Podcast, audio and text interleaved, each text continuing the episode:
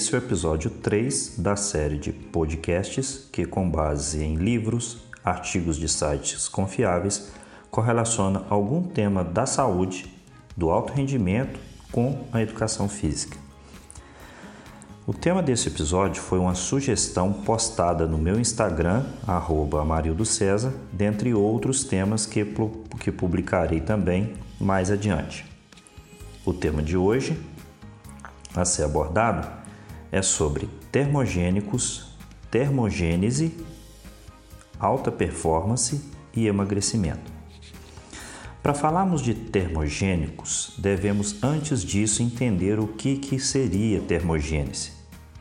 A termogênese, se buscarmos na etimologia da palavra, isto é, o que significa, veremos que o termo a palavra, o termo termo significa calor e gênese, neste contexto, significaria produção.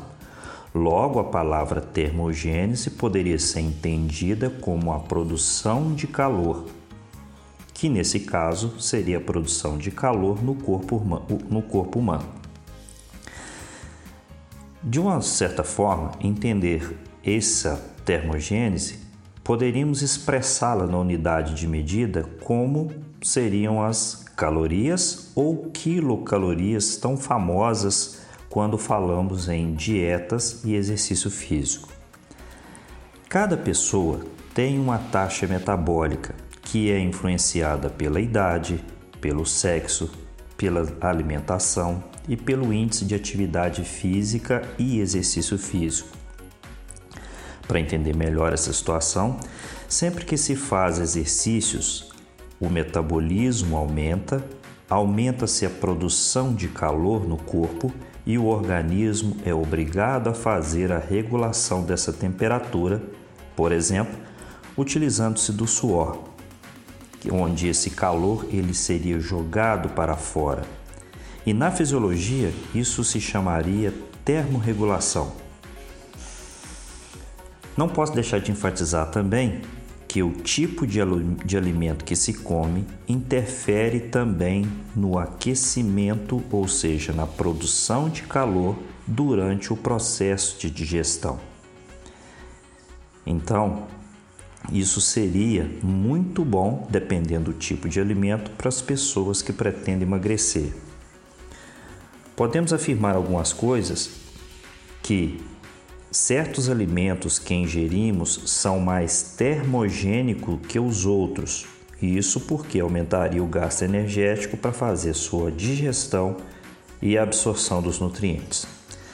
Acredito que compreender o que são termogênicos diante do que foi dito ficaria mais fácil agora. Os termogênicos são certos alimentos que contêm substâncias capazes de aumentar a temperatura corporal, acelerando o metabolismo.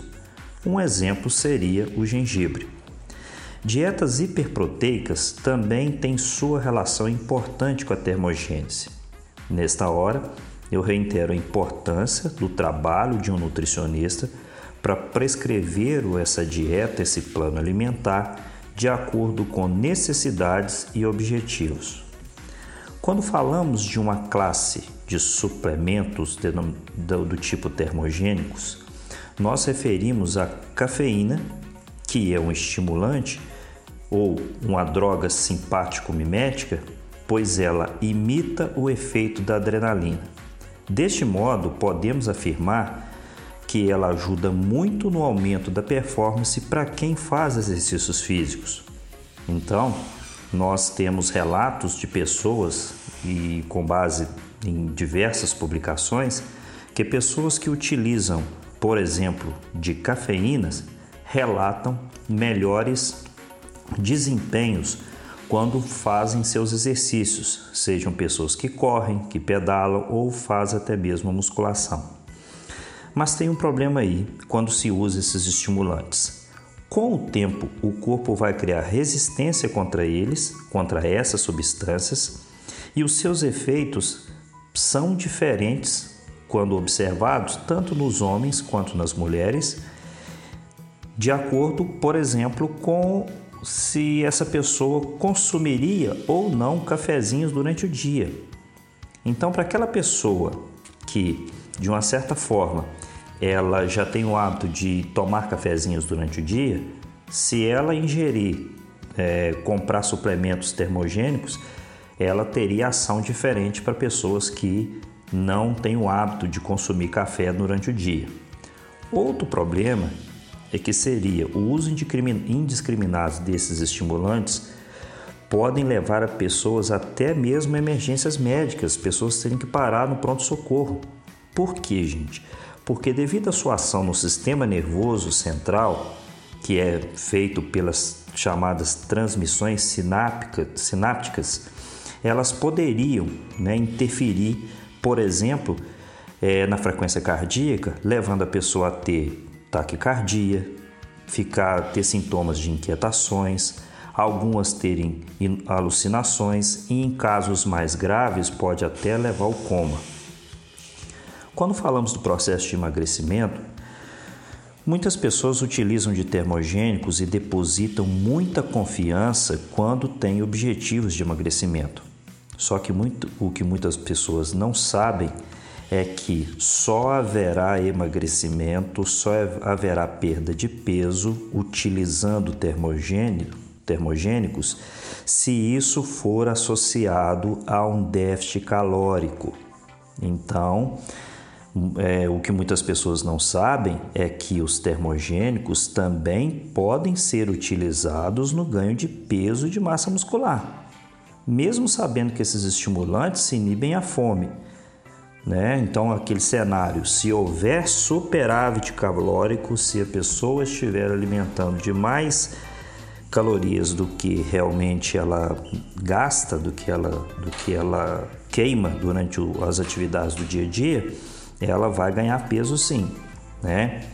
Então, gente, se nós já sabemos o que, é termogênese, que os termogênicos aumentam a temperatura corporal, que eles podem é, ser utilizados na melhora é, da performance do treino, que eles podem ser úteis no processo de emagrecimento, mas é mesmo sabendo que o organismo pode criar resistência contra eles, o fato é que precisamos ter, precisamos ter orientação profissional, né, quando falamos de prescrição de dietas, de suplementos, prescrição e supervisão de treinos, e sempre com seus profissionais, devidos profissionais, e é lógico, é isso tendo aval, a liberação médica para a segurança de todo mundo né?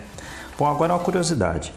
No dia 7 de janeiro desse ano, a revista Life Science publicou uma pesquisa onde quase 700 mil pessoas, é, dentro dessa pesquisa, foi observado que dessa, dessa, dessa população pesquisada, a temperatura corporal dessas pessoas diminuiu 0,03 graus Celsius por cada década de vida nos últimos 200 anos.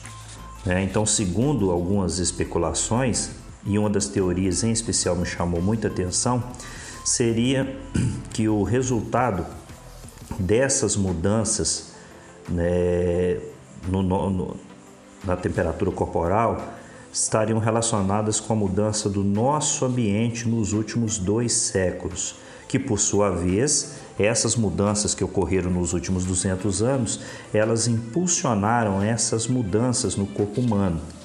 Então, uma possível explicação para o declínio dessa temperatura corporal pode estar relacionado sim com a taxa metabólica de repouso, ou seja, uma menor termogênese natural. Só que aqui eu chamo atenção para alguns detalhes. Os novos alimentos industrializados que estão disponíveis nas prateleiras do supermercado e o crescente é, do, do né, o, a, crescimento do, do sedentarismo são fatores relevantes na queda dessa taxa metabólica, que por sua vez interfere numa menor termogênese. Então, dessa forma, se devido à pouca termogênese da ingestão desses alimentos industrializados de caráter simples e também a pouca termogênese causada pelos processos inflamatórios naturais que ocorrem na, na musculatura após as atividades físicas, se isso interfere, logo o corpo teria é, tem uma temperatura levemente menor devido a essa dieta de má qualidade e sedentarismo, e logo a longo prazo isso vai predispor é, a essas pessoas com mais vai facilitar o processo de sobrepeso e obesidade. Então, nós estamos vivendo um momento onde ter uma orientação de profissionais relacionados à, alimentação, no caso, nutricionista, e ter um acompanhamento de, de um profissional de educação física para prescrever exercícios, e esses dois fatores somados poderão melhorar, manter essa termogênese um pouco mais elevada, tanto por processos digestivos ou processos relacionados ao exercício físico, isso vai trazer a longo prazo né, um gasto energético como prevenção da, de, de sobrepeso, por exemplo. Né?